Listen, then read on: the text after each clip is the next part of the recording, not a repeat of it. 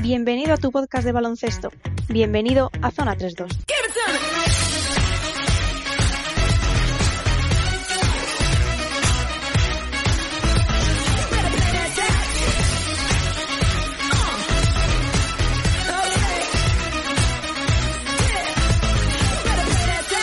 Bienvenidos a una nueva edición de Zona 32, la edición número 21 de este maravilloso podcast que hacemos en el año 21, en el siglo XXI y siempre con el gran número 21 Tim Duncan en la cabeza. Uno de los que tiene más presente al, al Team siglo XXI Duncan que todos admiramos es nuestro compañero Javi Morella. Voy a empezar a presentarle a él primero por aquello de, de la numerología que rodea este capítulo. Javi, muy buenas, ¿qué tal estás? Muy buenas, ¿qué tal? Pues muy bien, aquí estamos ya de, jueves en esta, en esta semana de la primera semana completa de clases, ya con, con volviendo aquí en plena, en plena tercera ola. Así que ya sabéis, cuidado mucho, chicos, que está esto, que está esto, está esto peligroso, está el virus por todas partes y, y le afecta a todo el mundo y cada vez ves, conoces más gente y te afecta con, con, con contagio y, y, te afecta más. Así que chicos, mucha prudencia y, y eso, en casita, escuchando, en, escuchando Zona 3.2 o bien, bien encerraditos escuchando Zona 3.2, viendo baloncesto, lo que queráis, que todo se pueda hacer desde casa. Desde aquí animamos, Pepe, a que todo el mundo intente mantener la prudencia, pero que siempre tengan mucho baloncesto, ¿no? Como haces tú, ¿qué tal lo llevas?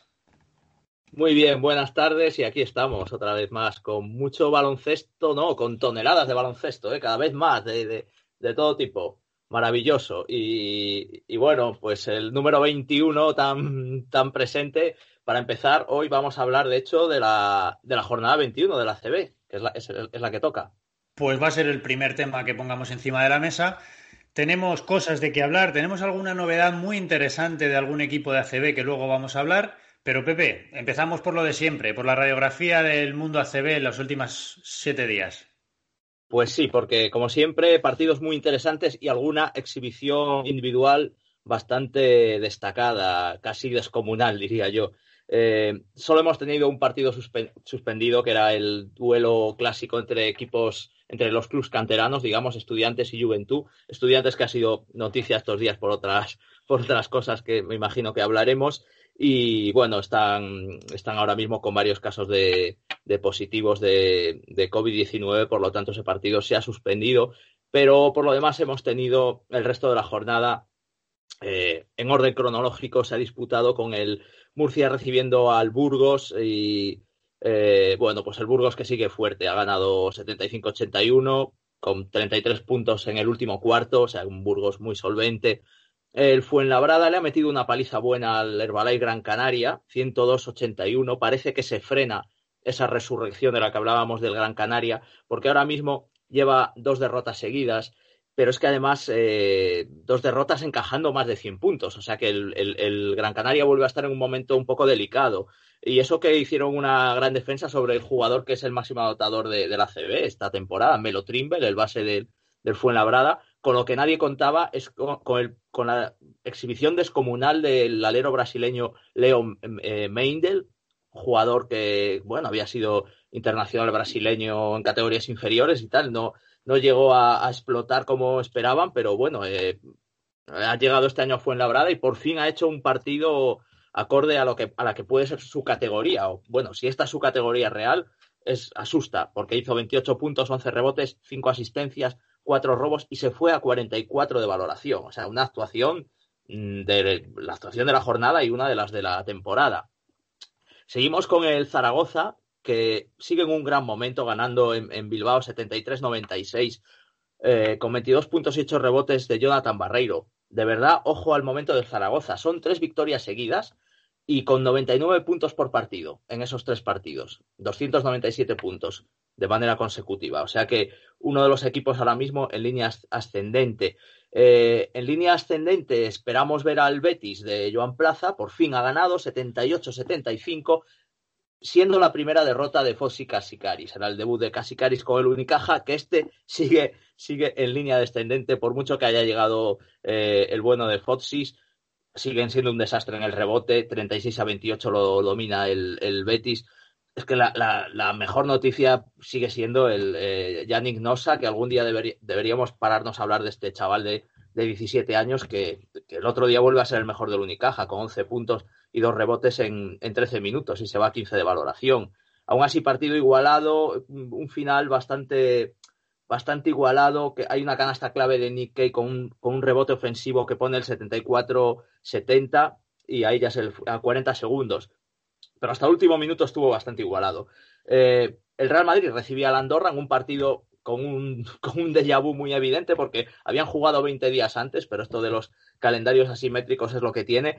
El Madrid gana 86-79, partido que nos deja la anécdota del primer triple de Tavares, por lo menos en, en su carrera CB, no sé si, si en toda su carrera, eh, en ACB me parece que son seis intentos en total. Esta temporada había, tenía un intento, ya había intentado uno ante el Manresa y, y, el otro día, además es que es un triple decisivo en los últimos, en el, en el crunch time, ¿eh? o sea que fue un triple casi que cierra el partido y además fue el mejor del partido. 16 puntos, 13 rebotes, 32 de valoración. Si hablamos de Tavares, hay que hablar también de Sermadini, que es el, el otro gran pivot de la ACB ahora mismo, que siempre nos deja exhibiciones magistrales, ¿no?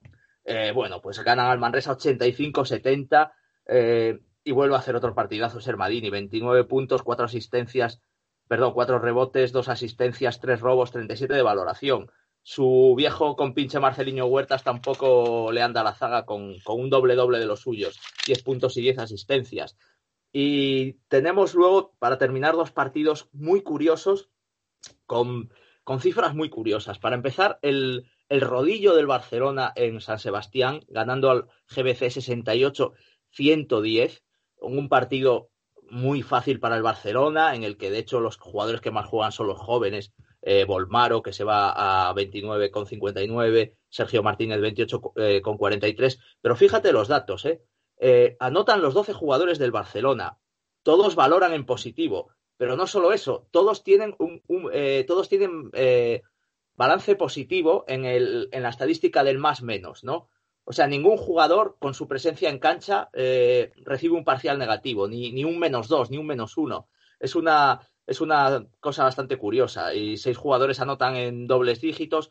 El Barcelona captura 33 rebotes y fíjate, solo dos ofensivos. Solo coge dos rebotes en ataque. Pero claro, ¿para qué quiere rebotes en ataque con, con estas cifras, con un 78% en tiros de dos, con un 65%, madre mía, en triple, 65%, 15 de 23 y 78% en tiros libres. Es un partido casi perfecto.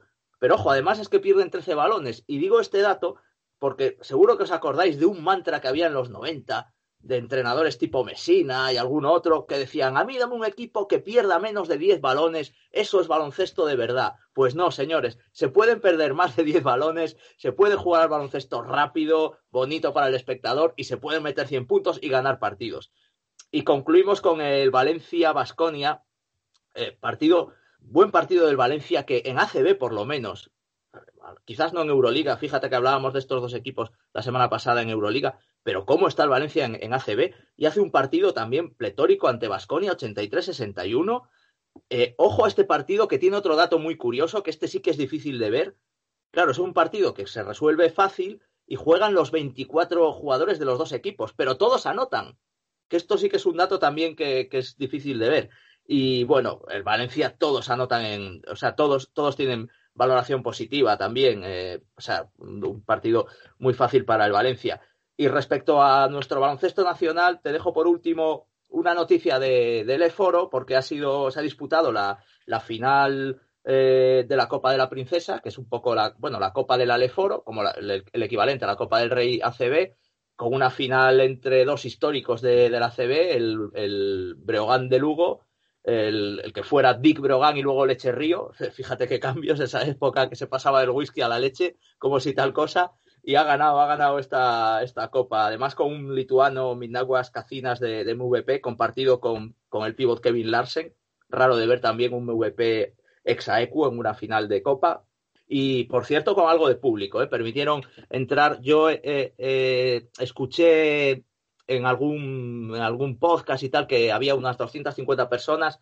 En las crónicas escritas hablan de 150 espectadores. Me imagino que será contando con, no sé, pues autoridades y gente de esta que aprovechará mínima para, para dejarse ver por ahí, ¿no? Eh, bueno, pues eso, que a ver si les vemos pronto a estos equipos también por, por ACB.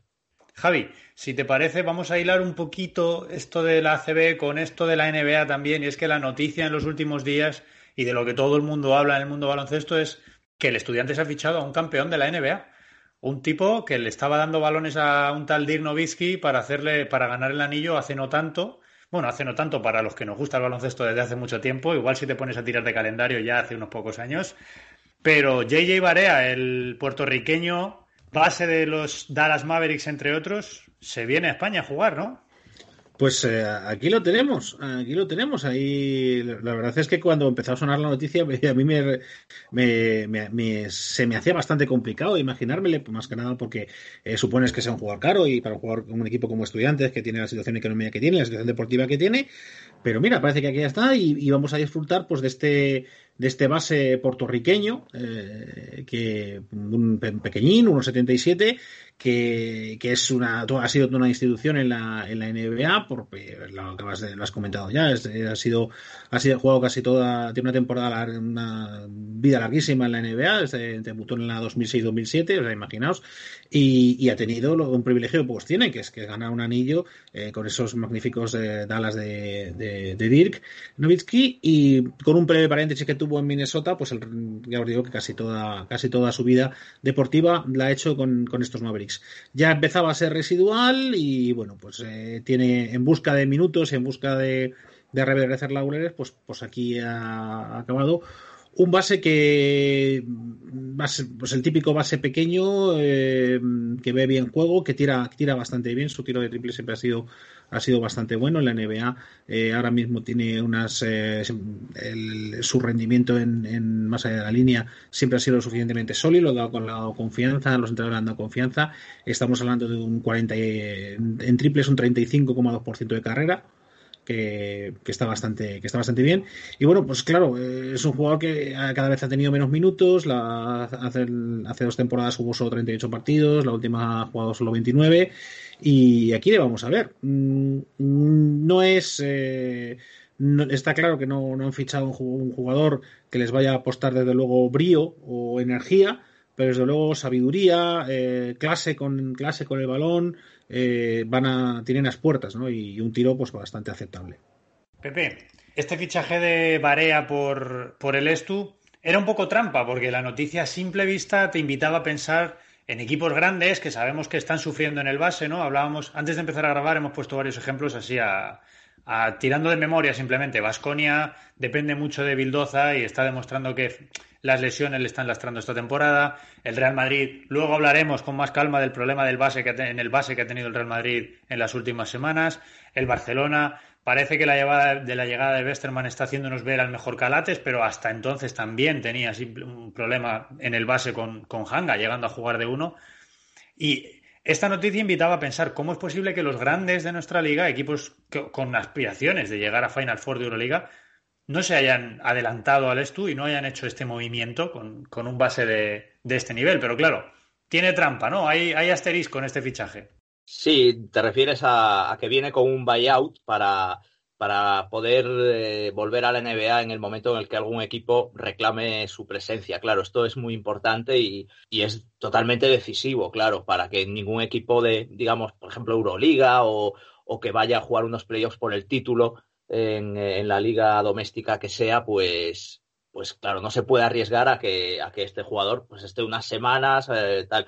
Él hoy mismo en una entrevista, pues eh, decía que no, que él su cabeza estaba aquí y tal, claro que va a decir, pero, pero aún así era sincero y decía, bueno, quizás eh, ya veremos para los playoffs de la NBA si me llaman y tal, bueno, como dejando caer que, que bueno, como los playoffs es una cosa más lejana y sí se puede compatibilizar con, con el calendario de un estudiantes que va a ser difícil incluso que llegue a playoffs, bueno, pues, pues él lo dejaba caer eso, pero mm, vamos, esto es, es, sabido que él, él, se ha seguido entrenando en Puerto Rico y él su, su ilusión es, es, volver a la NBA. Él todavía se ve con calidad para, para jugar en la NBA y bueno, pues vamos a disfrutarlo aquí. Es un fichaje sorprendente, la verdad, de esos fichajes sorprendentes que de vez en cuando el estudiante pues nos sorprende, valga la redundancia, que oye, está, lo del equipo de patio de colegio está muy bien, pero de vez en cuando te, fichan un Alessandro Gentile o jugadores así que dices, ostras, pues oye, esto no se lo puede permitir cualquiera, ¿no?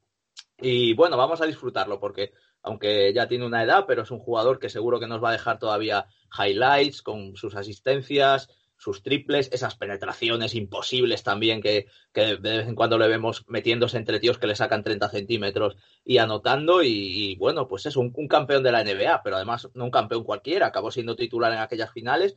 Y después de, de Nowitzki y Jason Terry, pues entre Tyson Chandler y él, yo más o menos diría que fue el de la tercera pieza importante para Rick Carlisle, ¿eh? o sea que jugador, jugador muy interesante, con eh, ascendencia leonesa, por cierto, un pueblecito ahí entre, en los picos de Europa, Ribota de Sijambre o algo así se llama, y que, que, la última vez que lo miré tenía 27 habitantes en el censo, o sea que vamos a ver si hace, si, si le da por ir a ver ahí donde nació su abuela y tal, que puede ser una cosa bonita, ¿no? Todo un acontecimiento.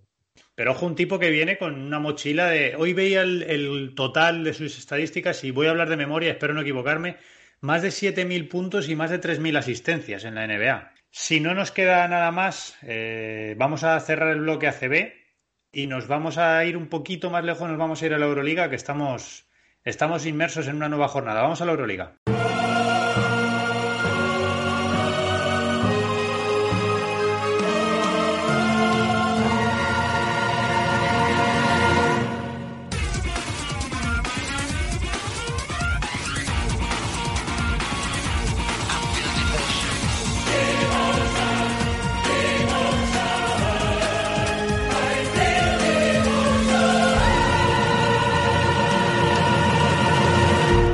Como suele ser habitual, tenemos una jornada de Euroliga en marcha ahora mismo, pero Pepe, no es solo esta jornada de la que tenemos que hablar, y es que estamos en semana de doble jornada, por lo tanto, martes y miércoles hubo partidos, la semana anterior hubo partidos que también nos quedan ahí un poco en el aire. La radiografía de esta semana imagino que pasa un poquito por pasar por ambas jornadas, ¿no?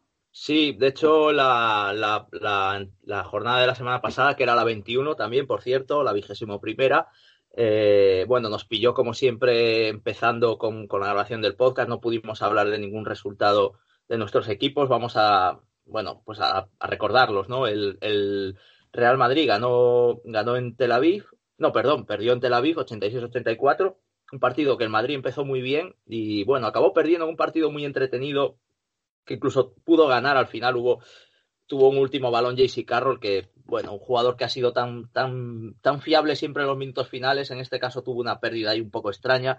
Bueno, eh, casi más preocupante es lo que le sucede a otros equipos españoles, como el, el, Valencia, que perdió en Francia con el Asbel, y sobre todo el Vasconia, que perdió en casa con el Alba Berlín. Ya empieza a ser la, la, situación un poco preocupante. El Barcelona sí que sigue, bueno, pues eso, a su velocidad de crucero, ganó en Belgrado a la Estrella Roja, 60-72. Y de esa jornada había un partido mm, al margen de los equipos españoles muy interesante, que, ya lo citamos, que era el Cesca Fenerbahce. Y ganó el Fenerbahce, 83-89. Era la sexta victoria consecutiva del Fenerbahce. Y con eso llegamos a la jornada 22, que es la que se ha disputado ya íntegramente eh, esta semana entre el martes y el miércoles, en el que el Barcelona ganó bastante bien al, al Zenit de Xavi Pascual, al final marcador ajustado 85-81, pero bueno, el Barcelona llegó a tener mm, diferencias que rondaron los 20 puntos.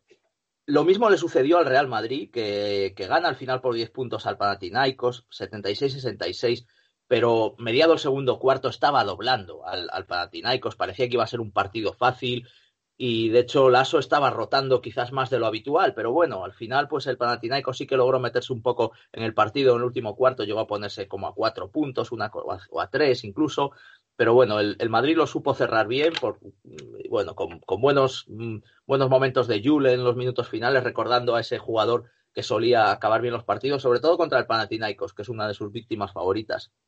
Y preocupante una vez más lo de lo de Vasconia y Valencia. Eh, visitaba el Vasconia la, pista del Asbel y, pierde 83-77, cuatro derrotas seguidas del Vasconia que se mete en un lío y el Valencia perdió en casa ante el Zalgiris.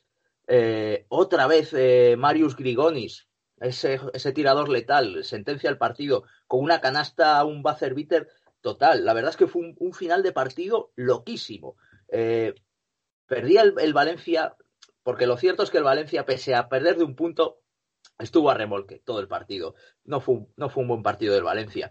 y a 7 segundos perdían de 4 puntos, 73-77. Kalinic consigue sacar una falta de tiro triple, se va a la línea, anota los dos primeros, falla el tercero, hay un rebote ofensivo que acaba en un triple de, de Van Rosson, esto a 2,9 eh, segundos para finalizar el partido.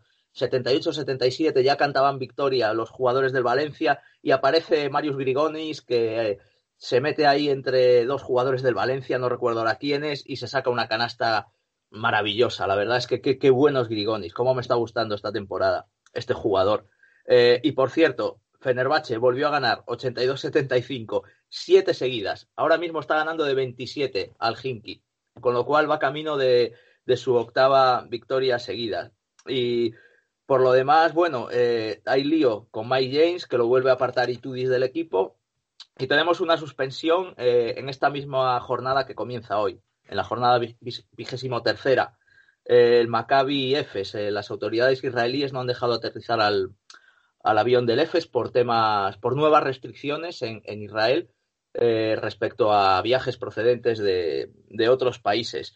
Y, bueno, esto es lo que tenemos hasta el momento. Vamos a tener mañana mucho, mucha presencia española, con el Real Madrid visitando eh, la cancha del Alba Berlín, Valencia viajando a Atenas a jugar contra el Panathinaikos y el Vasconia recibiendo al Zalgiris. Para Vasconia y, Valencia empiezan a ser partidos, ya te diría, casi críticos, la verdad. Son casi ya finales, si quieren seguir con opciones. Estamos entrando en el tramo final de la temporada y cualquier partido empieza ya a suponer números importantes de cara a la clasificación. Es cierto que todavía queda, estamos en el tercer cuarto de este partido, que es esta, Euroliga, esta liga regular de Euroliga tan larga, pero podemos decir que estamos terminando ya este tercer cuarto, entrando en el último cuarto de la temporada cuando además empiezan a jugar muchas cosas. Ahora vienen además las copas eh, de ligas nacionales, la Copa del Rey en nuestro caso, el resto de ligas también juegan sus copas y siempre supone un momento de cambio para todos los equipos. Ya recordamos la temporada Hablando pasada. De ojo. Turquía no celebra Copa del Rey este año. Más descanso para Fenerbahce. O una pérdida de ritmo competitivo, ¿eh, Pepe? Esto nunca se sabe. la Copa muchas veces supone un cambio de tendencia. Recordad el año pasado Valencia cómo a la Copa llegó regular y a, raíz de la Copa despuntó. Yo siempre soy partidario de que, de que se disputen las copas, más que nada porque siempre provocan cosas, ¿eh? son, son torneos muy, muy vivos, muy dinámicos y que provocan cambios de dinámicas para bien o para mal. Entonces, bueno, veremos a ver lo que nos depara este último cuarto de la liga de la temporada regular en Euroliga, porque me parece que todavía tiene que haber mucho cambio y ojalá ese cambio para los nuestros sea para bien y todos suban alguna posición. Vamos a hablar de un equipo de Euroliga del que hacía tiempo que no hablábamos y es que parece que solo nos acordamos del Real Madrid cuando hay crisis, ¿no? Parece que lo normal, Javi, es que las cosas vayan bien a los del ASO y que solo nos acordamos y solo hablamos del Madrid cuando, cuando las cosas empiezan a, a descolgarse un poquito. No vamos a hablar de crisis, ni mucho menos. Es cierto que el mes de enero ha sido un mes duro en cuanto a resultados, sobre todo en Euroliga, pero es que ha habido un factor eh, deportivo, vamos a decir, ¿no? Tras la lesión de Yul, el Real Madrid ha tenido grandes carencias en el puesto de base. Ha probado Lasso con Navalde de base, a Locen. Ahora, si queréis, os doy yo lo que pienso, pero bueno, primero os quiero escuchar a vosotros. ¿Cuánto echaba de menos a Sergio Yul el Real Madrid, Javi? Ahora que le recuperó ayer, eh, hoy grabamos jueves, el miércoles volvió Yul en su primer partido y el Real Madrid volvió a encontrarse con la victoria en Euroliga. ¿Cuánto echaba de menos el Madrid al increíble Yul? Pues está claro que bastante. Eh, por varios factores. El eh, Yul aporta muchísimo al Madrid y, no todos son. Y además aporta mucho intangible. No, no solamente es, su efectividad, no solamente es las canastas que, que, pueda meter, las asistencias que pueda dar. Es también el, el, hecho de que eh, hay, es una referencia para sus compañeros constantemente. Aunque tenga un mal día. Aunque tenga un mal día, hay los jugadores del, del Madrid están acostumbrados, no están acostumbrados a llevar la responsabilidad durante más de ciertas fracciones de tiempo. Es decir, a partir de 5, 6, 8, 10 minutos, a partir de lo que sería una segunda rotación, esos jugadores como que van buscando, van buscando al final a los líderes del equipo. Y van buscando a Campazo cuando estaba, van buscando a, van buscando a Yula ahora, van buscando a Carroll en el momento que se, que se atasca el, que se atasca el marcador Y cuando no están esas referencias, el, el, Madrid tiende a descomponerse, pero a descomponerse a nivel de desenchufe total, que puede llevarle a perder ventajas pues amplias y a, y a, quedar eh, muy, muy tocado eh, aporta una energía, aporta una confianza, aporta un mm, si pierde un balón no pasa nada, esto esto el esto esto lo arregla, esto lo arregla Jul, un, un mm, este este este ataque estoy cansado, necesito que que Jul lo lleve, eh, me voy a me voy a centrar en el rebote porque no me veo suelto, pues eso todo eso te lo te lo está aportando Jul, ¿no? Y se ve se ve en el lenguaje no en el lenguaje no verbal cómo le busca a los compañeros y cómo él siempre va a dar respuesta. Y no siempre acertada, no siempre acertada. Y, y a veces eh, su forma de jugar se convierte en una pequeña ruleta rusa en el desarrollo de algunos partidos, eh, donde, se empeña en, donde se empeña en seleccionar más los tiros, pero la energía, la energía que da eh, a un equipo que ahora mismo pues, pues ha quedado un poco justo de referentes eh, es fundamental. Yo quisiera recordar que en esta última racha negativa del Madrid eh, se explica, entre otras cosas, porque a partir de la ida de Campacho no nos ha ido mal a nivel de victorias, pero la diferencia de esos partidos sí ha sido, sí se ha notado muchísimo. Desde que se fue Campazo, se acabaron las grandes victorias, se acabaron las victorias cómodas que se estaban enlazando en, tanto en Euroliga como en, como en ACB. Las ligas empezaron a estar más disputadas, las prórrogas, fijaos, se sucedieron. Y bueno, esos partidos al final muchas veces son, son una cara y cruz. Y el Madrid tiene una semana mala en la cual tres partidos clave han sido, ha salido Cruz y además Cruz eh, en un jugador que se la da si siempre sale cara, que era Reyes Carroll. Reyes Carroll ha, fallado eh, tiros decisivos en los últimos tres partidos hasta, hasta ayer. Bueno, pues eh, cuando no vas tan sobrado, estas cosas pasan y no lo temíamos. No temíamos porque incluso la racha positiva, pues al final había demasiado partido que estaba, que estaba solventando por menos de cinco puntos. Entonces, en ese aspecto, la confianza que te pueda dar un líder como es Sergio es fundamental. Pepe, quiero hablar contigo también del tema Yul. Porque fíjate, Yul ha sido un jugador que, a pesar de ser MVP de la Euroliga en 2017, tras los grandes años que han vivido Doncic primero y Campazo después, inteligentemente ha sabido dar un paso a un lado, ha sabido eh, salirse un poco de los focos, seguir produciendo y mantener ese ritmo y esa importancia. Y ahora que el Real Madrid le ha necesitado, ha vuelto a ser el Jules de echarse el equipo a la espalda, ha vuelto a ser el Jules de anotar cuando le necesitan, de dirigir cuando le necesitan, de gestionar el espíritu y el ánimo del equipo. Yo te he escuchado a ti decirlo, lo hemos hablado varias veces con, con Carlos Rodríguez Labrador, al que mandamos un saludo desde aquí en el mundo madridista. Y yo te he escuchado a ti varias veces decir que, que todavía no tenemos por qué estar viendo el declive de Yul, que todavía podemos estar viendo a un gran Yul, quizá no al nivel del, del Yul MVP de 2017, pero quizá este, este vacío que ha dejado en el Madrid su ausencia y lo importante que, parece que está siendo su regreso, te da la razón, ¿no? Puede ser que sin llegar al nivel del Yul MVP, podemos estar todavía viendo unos grandes años de Yul todavía. Yo creo que hay un antes y un después, eh, evidentemente, desde la lesión de, de, 2017, pero incluso obviando ese tema y, hablando solo un poco de lo que es, pues digamos, la, la edad y entrar en una presunta eh, eh, cuesta abajo, digamos, lenta, porque afortunadamente los jugadores hoy día ese, ese final de carrera lo, lo, alargan muchísimo y con treinta y pico años largos todavía se pueden hacer muy buen baloncesto.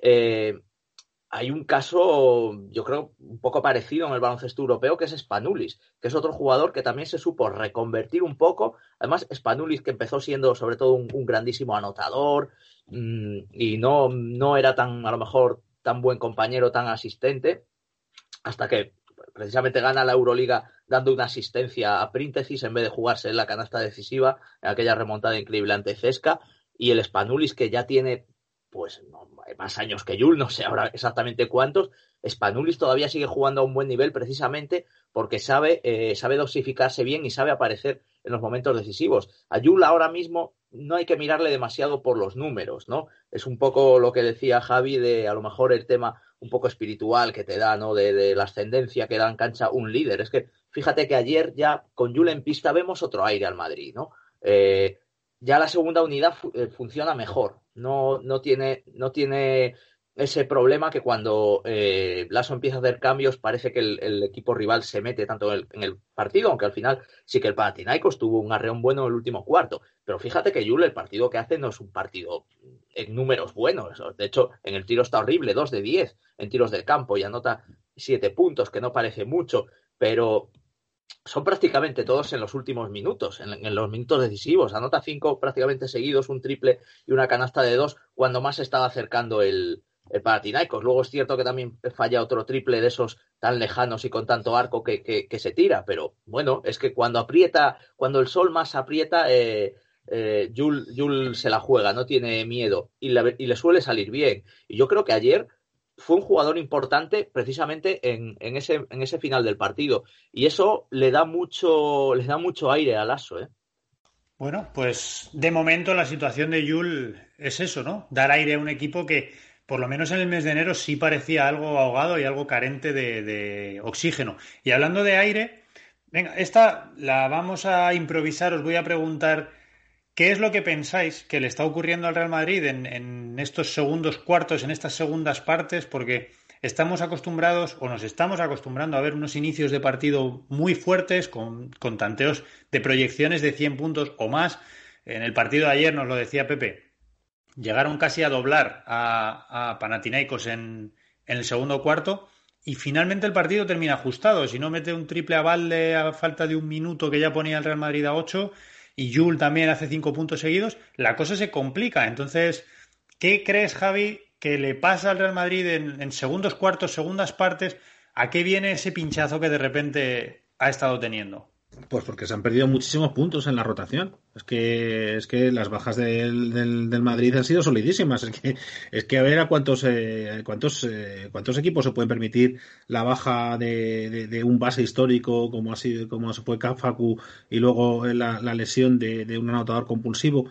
Eh, como Santoñito. O sea, es que, es que lo de la baja de Randolph se tiene que notar y lo vemos en, en, cómo se producen los puntos, ¿no? Eh, recordemos que en esos primeros cuartos el Madrid empezaba eh, moviendo el balón muchas veces para Randolph, Randolph empezaba anotando y luego entraba una segunda unidad fresca que solía meter muchos puntos. Ahora parte de esa segunda unidad ya, ya entra en la primera rotación con lo cual la segunda unidad ahora ha pedido capacidad a, anotadora porque, porque empieza, digamos que empieza antes y no, no se está, los minutos no se están repartiendo exactamente de la misma, de la misma manera. Entonces, aunque Madrid tiene capacidad y tiene plantilla profunda como para, para asumir estos dos cambios tan importantes, eso al final acaba reventando la costura por algún lado. Y, yo creo que la alteración de ritmo de anotación eh, y el reparto de los puntos que, ya no hacen ni Facundo ni, ni hacen Toñejo, pues eh, se, tienen que se, se, tienen que notar y se están notando. Eh, y no siempre las cosas salen bien y no siempre Carroll te va a meter todas seguidas y no siempre se van a tomar las decisiones adecuadas pues porque ahora has, alterado, has tenido que alterar un poco las dinámicas por, por, la necesidad. Y aún así el Madrid está aguantando, repito, pero es imposible que perder a un jugador de la clase y de la capacidad anotadora de, de Randolph, pues te, deje igual. Pepe, ¿a qué crees que se puede agarrar el Madrid eh, para que, como nos dice Javi, para que esa segunda unidad, para que esos no titulares produzcan y sean por lo menos capaces de mantener el ritmo que inicia en los partidos el equipo de las últimamente.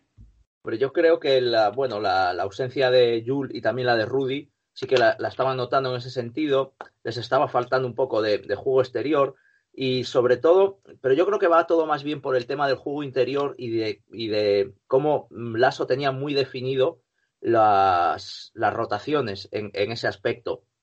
Mm, sabemos que en el baloncesto europeo no, hay, no hay unos roles tan definidos de quinteto titular como si los hay en la NBA, ¿no? Y no se suelen repetir demasiado los, los quintetos eh, iniciales hoy día, ¿no? No es algo que te sepas de memoria, digamos, de cuál es el quinteto titular del Real Madrid ahora mismo, de, de, de Lasso. Pues nadie sabríamos decir cuál es el, su quinteto eh, clásico, digamos, ¿no? El que, el que quede en la memoria. Sin embargo, sí que es cierto que, lleva mucho tiempo apostando claramente por Tonkins y Tavares eh, juntos, sobre todo desde la lesión de Randolph, claro, y luego, sobre todo, apuesta mucho por Deck y Taylor también juntos. Y, en el base, pues a lo mejor ha hecho algún cambio, bueno, cuando ha estado Lapro, pues Lapro, eh, y eso condicionaba mucho ya que, que, los reservas iban a ser siempre los mismos, ¿no? Y otras veces que hemos visto a lo mejor más más mezclas, digamos, incluso en, tipos de formatos, ¿no? En formatos más altos y más pequeños. Y ahora Lasso está, está utilizando mucho formato alto, con aleros muy altos. Pero cuando veíamos de salida muchas veces salir a coser, salir a Carroll incluso, que ha sido titular muchas veces, pues parece que había un poco más de, pues eso, de mezcla y, no había tanta diferencia entre una primera y una segunda unidad. Y ahora sí que se ha visto. E insisto que va mucho también por el tema del juego interior, porque evidentemente mm, el impacto de Tavares en pista es, es, evidente. Si tirásemos de los más menos, ¿no? De los balances, veríamos cómo cambia mucho con, con Tavares y sin Tavares. Y ha llegado Tayus, pero lo comentaba además el otro día en el mundo madridista también. Es curioso que con la llegada de Tayus hemos visto en los últimos partidos a Tavares jugando todavía más minutos. Me imagino que la exigencia del Madrid, que bueno, que no puede perder comba en ninguna competición, sobre todo en Euroliga, ha obligado a esto. Ayer por fin vimos un partido en el que mm, Lasso rotó bastante y, no hubo demasiada, demasiado bajón con eso que, se, que llamamos segunda unidad, por lo menos en el segundo cuarto. Sí, eh, segundo, y de Porque hecho, el pues, tercero, el tercero fue una pesadilla. pero Alex Tayus, ayer se fue a los, a los 16 minutos, hizo un gran partido en defensa, colocó dos tapones. Eh, y, creo que esto es una, una gran noticia, que, que, ayer Tavares no llegase a los 24 minutos. Eh, yo creo que, que va un poco por, por ahí la cosa y creo también, pues eso, que el, el haber tenido en el dique seco a Julia Rudy, y lo vamos a ver ahora con Jaycee también, si, si si la lesión no va para mucho, esperemos, eh, también es otro, otro hándicap, porque sí que parece que, que el ASO no encuentra muchos puntos más allá de ahora mismo de, de, los 6-7 jugadores que están en su mejor momento. Sí, yo quería terminar con esa reflexión. Es cierto que si sacamos a Campazo de la ecuación, desde el principio de temporada sabíamos que Campazo no formaría parte del equipo. Si tú al Madrid a pleno rendimiento le quitas a Randolph, Jules y Rudy para el mismo partido, son cerca de 40 puntos lo que estás perdiendo, seguramente, ¿eh? por partido. Y es cierto que, como dice Javi, eso hay que repartirlos. Y por terminar con el tema lesiones y, vamos, y cerrar con, el tema lesiones, para mí lo de Carroll es antideportiva. No es porque sea Carroll, no es porque. Esto creo que es una cosa que se tiene que mirar siempre. Me parece un error que los árbitros, sea la situación que sea, sea el equipo que sea, pensaba lo mismo con Pachuria y Kawhi Leonard en su momento. Los árbitros tienen que mirarlo siempre y cuando tú miras una repetición ves que ese jugador tiene otras opciones diferentes a poner el pie debajo del, del tirador. Eso se hace a propósito y el que ha jugado al baloncesto tres veces sabe que si no quieres no metes el pie ahí.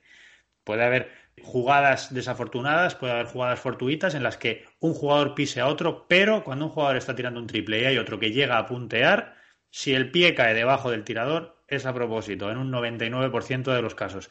Y ayer, viendo la repetición, era muy evidente que era a propósito. Yo creo que se debería tener como norma, y esto ya, perdón, por, por la disertación sobre el, sobre el rearbitraje, pero creo que se tendría que poner como norma siempre que un jugador está tirando y en la caída pisa a otro, se debe revisar la, repetición, como norma, siempre. Igual que si hay dudas de si es de dos o es de tres, igual que si hay dudas de si está en tiempo o no está en tiempo. Creo que es una acción que se debe revisar siempre, porque eso es antideportiva y podemos estar hablando de lesiones muy graves, de fastidiar la carrera de un jugador o de fastidiar a un equipo durante varias semanas y perjudicarle gravemente por perder a un jugador. A San Antonio nos han quitado por lo menos dos anillos. O sea, a mí lo de Pachulia no se me olvida. Esos son dos anillos por lo menos para San Antonio. Por la bromita. No, hablando en serio, que de verdad que, es que estoy totalmente de acuerdo y ha habido un pequeño debate en Twitter eh, hoy, eh, impulsado por Piti Hurtado, y, creo que lleva toda la razón del mundo, que, que si se revisa una tontería como, como si está pisando o no está pisando, si, eh, que si se, revisan antideportivas, que muchas veces de verdad, estoy viendo unas revisiones de antideportivas que mm, rompen totalmente el ritmo del partido, pero, pero sí, porque no ves, no, está tan clara que es antideportiva, una falta de estas tácticas, decidir si es una táctica es antideportiva o no, eh, sinceramente, los cuatro minutos, cinco minutos que se tiran para esa tontería, y esto que afecta a la salud del jugador, que debería ser lo primero, no se toque, me parece que es para hacerse mirar cuáles son las prioridades. Bueno, vamos a dejarlo ahí, que esta reflexión creo que es una reflexión muy interesante para cerrar el bloque de Euroliga. Pepe, ¿hay competiciones europeas más allá de la Euroliga? Sí, te lo cuento rápidamente. Bueno, pues eh, Eurocup, seguimos en el top 16, seguimos con un Juventud con muy buena pinta, ha ganado al Mónaco 79-72, gran partido de Dimitrejic, 22 puntos, 3 rebotes, 2 asistencias. Me llama la atención lo de Nena Dimitrejic, que en ACB pues, está muy discretito y en, y en perdón, en Eurocup está haciendo unos partidos tremendos. Bueno, para mí el Juventud sigue siendo el tapado de, la Eurocup. Vamos a ver qué pasa porque el gran favorito sigue siendo la Virtus de Bolonia. Y en este mismo grupo, pues nada, el Unicaja que sigue sin conocer la, victoria 0-3 ya de, balance, y vamos, se le complica muchísimo.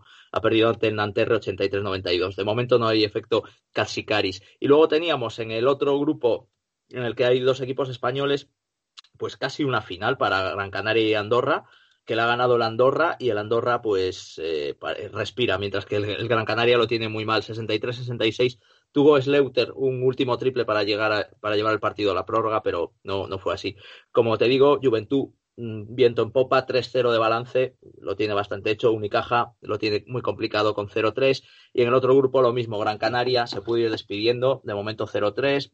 Y el Andorra, bueno, está ahí segundo, 2-1, va líder ahí en ese grupo el Unis Kazan, pero el Andorra tiene buena pinta. A ver si podemos meter por lo menos dos equipos en, en cuartos de final. En Basketball Champions League, bueno, pues eh, dos resultados. Empezamos por el malo. el, Bilbao se acabó su transitar por Europa. Era lo mejor que le podía pasar. tenía muy pocas opciones. Bueno, llegaba a ese, al partido de, en Turquía contra el Pinar Casicaya, que tenía que remontar el averaje de nueve puntos, me parece que era con el que había perdido en la vuelta, en la ida, perdón perdieron otra vez de 9, pero bueno, llegaron a, perder de 25, ¿eh? o sea, no, no tuvo color y es lo, mejor que le puede pasar al Bilbao, que sacrifiquen el caballo, que deje de sufrir y que se centren en ACB, donde eh, tienen las cosas muy complicadas. Y el Burgos se jugaba el, liderazgo en Italia ante el Brindisi, que este año se llama el Happy Casa Brindisi, que patrocinador más bonito, una empresa de, de productos de decoración, tal, de casa y tal, tipo Zara Home, que en Galicia se confunden con Zara Home, cuando ven Zara, Zara Home piensan que igual es, es la, sección masculina.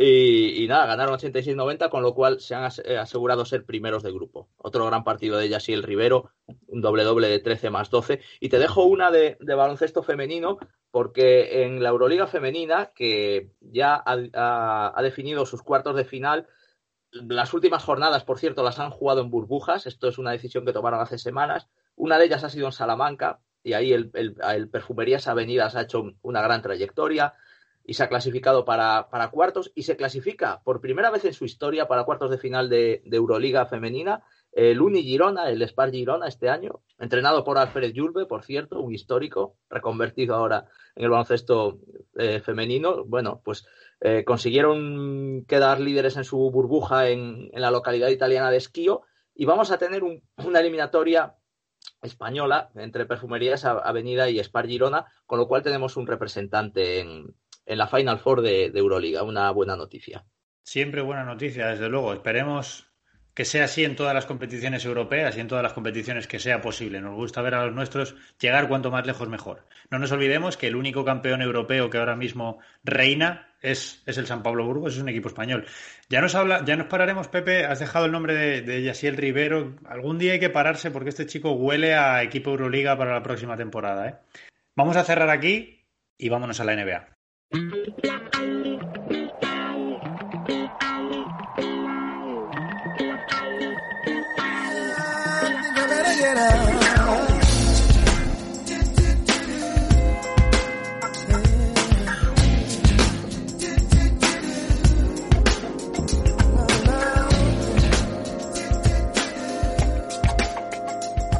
Javi, eh, una nueva semana NBA, una nueva semana. Vamos a empezar por decir una nueva semana con resultados que llaman la atención. Ahora sé que es la primera parte de tu resumen y me gustaría que nos hablaras bien de lo que pasó anoche entre, entre Sixers y Lakers, pero es que esta NBA, yo no sé tú qué piensas, no para de traernos sorpresas y partidos que te dejan con la boca abierta. Para mí, personalmente, es una sorpresa que, que Sixers ganara a Lakers anoche. Eh, hay que decir, Anthony Davis era duda hasta el último momento y al final jugó y, bueno, jugó, lo jugó todo, lo jugó todo una vez más. Pero bueno, eh, una semana que trae mucho, ¿no? Que trae mucho. Te dejo que empieces ya con tu análisis habitual. Pues eh, lo comentábamos hace un par de semanas, que al fin y al cabo todas, este, todas estas eh, alineaciones extrañas, fruto de, del COVID, fruto de lesiones, fruto del calendario tan comprimido, el hecho de que un jugador ahora mismo se va 10 días por una, por una lesión mínima y se ha perdido cuatro partidos, cinco partidos, que pueden ser importantes, porque como se están agrupando, como te toque un partido contra tu máximo rival y te pille con un par de lesionados y los pierdas, pues te deja una situación muy comprometida y ha sido simplemente que te han tocado dos partidos con tus estrellas lesionadas por, porque sean por dos toquecitos leves. Entonces, eh, en ese aspecto que parece la liga, la liga regular tiene, tiene similitudes con un playoff, ¿no? De que, que, al final se juega mucho en, pocos días, eh, según cómo te pilla el calendario, pues vamos a ver de todo, vamos a ver de todo y estamos viendo de todo, estamos viendo curiosas. Aunque empiezan a consolidarse ya algunas tendencias, como decíamos eh, el otro día, y en este caso lo que vemos, lo que se ha consolidado es que el, es que el, tren aquel que hablábamos de, de Salt Lake City, pues se ha convertido en un expreso ya venía tomando velocidad las últimas semanas y ahora pues es todo un ave, ¿no? Que, atraviesa el oeste a toda máquina con, atención, ya muy respetable, algo ya muy serio. Eh, estamos hablando de una racha de más 10, ¿no? Que, sigue abierta, ¿eh? O sea, más 10 y, y siguen, siguen sumando. Cierto es que, atención, antes de que los aficionados al equipo mormón lancen las campanas al vuelo, hay que tener en cuenta que el calendario les ha sido muy benigno eh, y estos 10 partidos solamente hay uno en el que tuvo enfrente a un rival top de, playoff, ¿no? que sería el que les enfrentó a Milwaukee y además el día 8, o sea, al principio, al principio de la racha. Pero no dejan de ser 10 victorias consecutivas eh, que envían un mensaje pues muy contundente de, de que el equipo va en serio. ¿Por qué? ¿Por qué está funcionando? Le está funcionando todo porque, para empezar, ya son varias temporadas juntos. Las estrellas jóvenes han madurado ya. Ya las estrellas jóvenes no son niños, ya, ya son un temporadas en NBA, tres temporadas en la élite. Eso se está, se está notando. Eh, y el quinteto, como tal, parece cerrado y, dispuesto para un asalto definitivo a lo que es claramente su objetivo, que es la final de conferencia. Eh, parece que, por tanto, que han alcanzado ya ese tiempo de cocción que yo muchas veces me refiero, que, hace falta para que un equipo serio se convierta ya en un equipo contender. Eh, y algo que, vemos no solamente por esta racha, no, es solamente que sean impresiones, sino que, esta semana hemos podido ver que la madurez de Mitchell, por ejemplo, cuando tuvo que, hacer frente, eh, ni más ni menos que, a todo un desafío que le hizo ni más ni menos que nuestro querido Orondo y, Bocazas eh, de Shaq, ¿no? que en su tono habitual entre paternal y macarra, delante de toda la televisión nacional, le, dice a Donovan Mitchell, eh, que es la estrella sobre lo que los Jazz proyectan su futuro, pues poco menos que, que, que, nada, que, muy bien, pero que lo que, pero que Mitchell no tenía lo que había que tener ¿no? para, para dar el salto de calidad, para pasar, como dice yo, tu next level, ¿no? para pasar al siguiente nivel. Esto ni más ni menos que era un postpartido del Utah Pelicans después de que, de que el saltarín escolta eh, de Salt Lake se cascara un 37-7-5, 36 puntos, 7 eh, rebotes, 5 asistencias con un 6 de 8 en triples. Y coges sack y te dice que no tienes lo que hay que tener. Hombre, pues mm, cualquier otro igual se había saltado al cuello, cualquier otro igual se había chantado. Eh, la verdad es que Mitchell, muy profesional, exhibió pues lo que es la madurez y templanza de un verdadero líder para contestar aquello de que, bueno, pues de que lleva Juan, le llevan diciéndole muerte que era rookie, que no lo ha afectado, que lo que va a seguir haciendo es trabajar duro. Esa es, esa es la, la vía. Utah ha seguido ganando. Y O'Neill, pues bueno, pues ha ganado otro enemigo más para su colección que, que la verdad le da, le da para hacerse un par de, de quintetos, que de quintetos muy interesantes, ¿no? de hecho, se me ocurre una propuesta para el próximo All-Star que es que en lugar de que hagan eso de amigos de contra amigos de cuál, pues mira, pues eh, para este año que hagan amigos del más votado, yo que sé, amigos de LeBron, por ejemplo, y el otro lo formen pues, pues las estrellas a las que Shaq haya zurrado la badana a base de bien esta temporada. Así que mira, al momento ya tendríamos un quinteto con Harden y Mitchell en un lado, así que yo creo que de que hay los playoffs se ha, se ha hecho un quinteto titular y otro quinteto suplente, pues de lo más apañado para dar espectáculos y al final acaban haciendo el All-Star como se rumoraba en los últimos días que, a lo mejor van por, por esa vía. De hecho, eh, de hecho, me estoy acordando que hasta Durant ha presentado ya su candidatura a ser capitán de dicho equipo, porque también le contestó. Eh, Durant estaba molesto solamente por el desprecio de hacia su compañero Harden y, por el hecho de que Shaq, pues la verdad es que habla mucho. Hay que tener en cuenta que, uno, Shaq siempre ha hablado mucho, dos, le pagan para que hable para, que hable. Durante muchos años, una de las principales diversiones que tenía el 2K era ver las chorradas que se cascaba el, el pobre, el pobre Sack incluso en el videojuego, ¿no? Así que vamos, eh, el medidor de Shaq yo creo que es un buen indicador de por dónde van los tiros, de por dónde, de cuáles son, de cuáles son las, las amenazas al statu quo, de lo que se puede mover, y el hecho de que Shaq se meta contigo puede, puede ser hasta positivo. Con lo cual, pues eh, Utah le tenemos eh, a, tope, y, pero eso sí, con una racha más modesta que la de los mormones, pero también poniendo los afterburners para recuperar el terreno perdido durante el primer mes. Tenemos a unos Denver, que serían el otro equipo caliente ahora mismo, que ya se han olvidado de aquel terrible comienzo de 1-4. Recordemos que nos estaba asustando mucho eh, el, inicio de, Stone Denver. Decíamos que estaban bastante adormilados. Y pues mira, pues ya se han, con esta semana se ha metido ya en la cuarta plaza del Salvaje Oeste con una racha de más 5. ¿Por qué? Bueno, pues la defensa ya empieza a funcionar y el equipo, todo el equipo está, está aportando porque está, ha conseguido esta racha con un Murray que está tocado del, brazo y con un Jokic que está, está un poquito menos estelar, no está al nivel escandaloso de las últimas semanas, que había llegado a mediar 14 asistencias, ya está un poquito, poquito más tranquilo, liderando por supuesto, pero un poquito más tranquilo y se ve el equipo más, más completo. En este aspecto la, la recuperación de Michael Porter Jr. pues probablemente les, eh, les ayude a mantener ese magnífico 8-2 que les ha colocado eh, en el sitio que todos pensábamos que era lógico a principio de temporada. Javi, además, no sé tú qué pensarás, para mí llama mucho la atención en la rotación de Denver. Tengo la sensación de que han dado un paso más en la madurez, en la distribución de minutos, en la gestión de la plantilla. Tú te pones a mirar, piensas en las estrellas de Denver Nuggets, ¿no? En Jokic, y, Murray, por supuesto. Es cierto que Jokic lidera todas las estadísticas del equipo, lidera puntos, lidera rebotes, lidera mm, tapones. El tapones no, perdón. El tapones es PJ Dozier, lidera robos, lidera asistencias durante, durante un par de semanas lideró la NBA en asistencias, Jokic, no solo a su equipo, pero, pero llama mucho la atención la gestión de minutos y es que ni Jokic ni Murray se encuentran entre los jugadores con más minutajes de, toda la NBA. Está, Jokic está el 16, es el, es el primero de los dos que aparece. Y creo que Murray está el 21 o 22 en, en, cuanto a minutajes. Si te vas a otros contender, como pueda ser Brooklyn, por ejemplo, tiene a Harden y a Durán entre los tres primeros. Kyrie Irving está entre los 15 primeros también. Aquí parece no sé, eh, Pepe, Javi, ¿qué pensaréis? Aquí parece que en, Denver han dado un paso más para no solo llegar a la final de conferencia, sino que, bueno, ese 4-1 que le, que le asestó a los Lakers la temporada pasada parece que les sirvió de correctivo, les sirvió para aprender en algo. Y no sé si pensáis, como, como yo intento ver en esta, en esta lectura, que, oye, que están intentando gestionar mejor las piezas durante los 72 partidos de temporada regular para ser ya mucho más competitivos en el playoff. Pepe.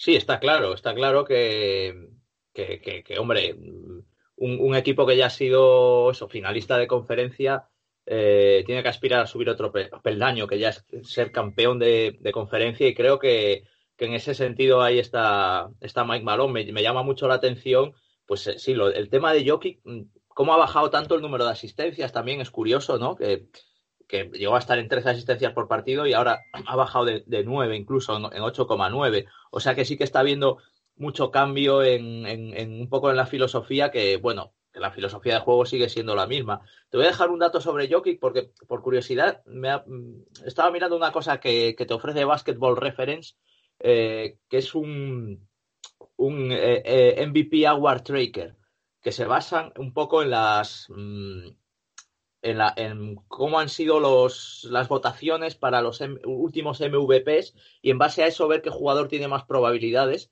de momento para, para llevarse este galardón. Insisto, basándose en lo que se votó en, en, en, en, los, en los, años anteriores respecto a victorias, por, victorias del equipo eh, y estadísticas individuales.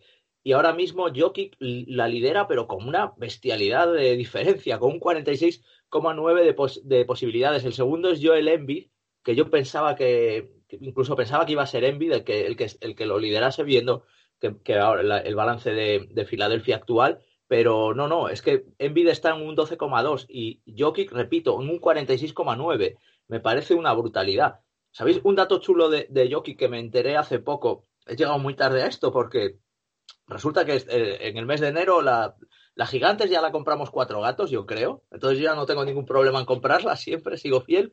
Pero este mes, como venía con la guía de la NBA, resulta que se agotó enseguida. Y yo ya desesperado dije, ya me he quedado sin ella, la voy a tener que pedir por correo. Y hace, hace un par de semanas la conseguí en un centro comercial y leyendo la guía de fantástica que hace Andrés Monge, había un dato de Jokic chulísimo, que ya sabemos todos de su gran visión de juego, pero es que además era el jugador que más pases daba por partido la temporada pasada o sea, pases, independientemente de que sean asistencias o no, que eran 74, 75, y era además el que más balones recibía, unos 90 y pico por partido. O sea, el baloncesto total, el tío que más balones distribuye y el que más recibe, una pasada. El jugador que siempre quieres tener en tu equipo, ¿no? Sí, sí, ese, ese concepto, ¿no? De, de, la bombilla, de hombre boya, ¿no? El otro día leía, leía que, que en su zona el deporte, el deporte más popular es el, del waterpolo en su zona allí en Serbia. Y es que efectivamente hace de hombre boya, se la das y él sube la bola. Además, se hace como en el waterpolo, ¿no? Con la, la, sube arriba del todo, la mueve así arriba abajo, arriba abajo, arriba abajo, mientras ve como a su alrededor empieza a rotar el equipo y, claro, la velocidad a la que ve y la manita que tiene para poner eh, ojito, no solamente como ve, lo ven que lo bien, sino la buena mano que tiene para plantar la, bola exactamente donde hace falta, pues te da una ventaja, coloca a sus, a sus compañeros en, ventaja y de ahí ese número brutal de esencias que ha llegado a tener, que bueno, los últimos partidos pues está entre la entre que está unos minutos comedidos y que yo creo que está equilibrando un poco más el juego eh, el, equipo pues ha bajado un poco, pero es que es esa, esa forma de, ver baloncesto, la verdad es que es, increíble y, y, cómo, cómo, mejora a los compañeros. Y hace, porque, sobre todo porque se hace, como, hace un movimiento constante. Es que eh, tú te pones a jugar en, en, Denver y está claro que tienes que ser un, tienes que tener una energía brutal porque hay que estar todo el rato moviéndote, porque ese balón está llamándote, está llamándote, tienes que estar mirándolo, moviéndote para poder recibirlo. Poniendo en contexto el dato que nos acabas de dar, Pepe, si Jokic da entre alrededor de 70 pases por partido y recibe alrededor de 90 balones por partido, eh, está promediando unos 35 minutos esta temporada, lo cual quiere decir que cada minuto Jokic da dos pases a sus compañeros. Tenemos, hay que tener en cuenta que el equipo ataca durante 20-24 segundos, no atacas durante todo el minuto. Es decir, si, si por minuto aproximadamente tienes dos ataques, en cada ataque Jokic da al menos un pase y en cada ataque Jokic recibe al menos tres pases de sus compañeros. Es, la, antítesis de Clay Thompson, ¿no? Que decía Javier el otro día muy acertadamente que tú puedes coger un resumen de tres minutos de Clay Thompson y, y ya está, por recibir y tirar, ¿no? Pero y a mí Clay Thompson me encanta, ¿no? Pero, pero con Jokic eso, eso y me encanta que el baloncesto te ofrezca esto, perfiles tan distintos y con los que puedas disfrutar tanto con un tío que simplemente lo que hace es recibir, tirarla y enchufarla y luego un tío que, que todo, todo, el, todo el ataque pasa por sus manos. Es, siendo Poniéndolo con números, ver jugar a Jokic ya es divertido, ya es atractivo y, ya es entretenido para el, para el aficionado de baloncesto y para el que no lo es tanto, porque ver a un tío tan grande moverse con esa facilidad llama mucho la atención. Pero cuando ya encima lo pones con números es todavía más, más destacable, ¿no? Vamos a, vamos a celebrar y vamos a agradarnos por haber traído a Jokic en este momento, porque desde luego que está siendo, como decía Pepe, candidato ahora mismo número uno al MVP. Ojalá esto le pudiera servir para ser también candidato número uno a dar ese paso adelante y ser campeón de conferencia. Pero Javi, creo que hay dos peces muy gordos en esa conferencia oeste luchando por, por ese título y no se lo van a poner nada fácil, ¿no? Bueno, vamos, los tiburones estos de tiburón 3, tiburón 4, ¿no? Eh, dos, pues las bestias angelinas, los escualos de Los Ángeles, que ambos, por cierto, tienen el mismo récord en los últimos días, donde están, que Denver es un, un 8-2, y, están que se lo comen todo. Los, los nuevos, además, con unas, unas trayectorias muy similares. Ambos han semado esta semana una derrota. Eh, anoche, lo comentaba hasta el principio, Joaquín Lebrón y sus chicos, atención, perdieron su primer partido a domicilio. No habían perdido todavía ninguno de los 13 partidos que habían jugado de visitantes. Eh, fijaos la, que, de lo que estamos hablando, de la solidez de un equipo que, que gana tantísimo fuera, donde no hay comida casera, pues ellos se llevan de casa las, las victorias.